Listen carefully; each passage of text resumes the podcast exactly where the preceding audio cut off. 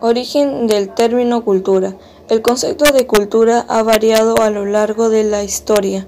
En su origen etimológico, la palabra cultura proviene del latín cultus, que significa cultivo o cultivado.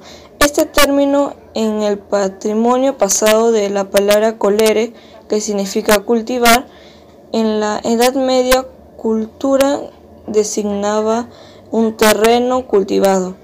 En el Renacimiento apareció la idea del hombre cultivado, es decir, alguien instruido de literatura y bellas artes. A partir del siglo XVIII se comenzó a usar sistemáticamente el término cultura para referir a conocimientos ilustrados.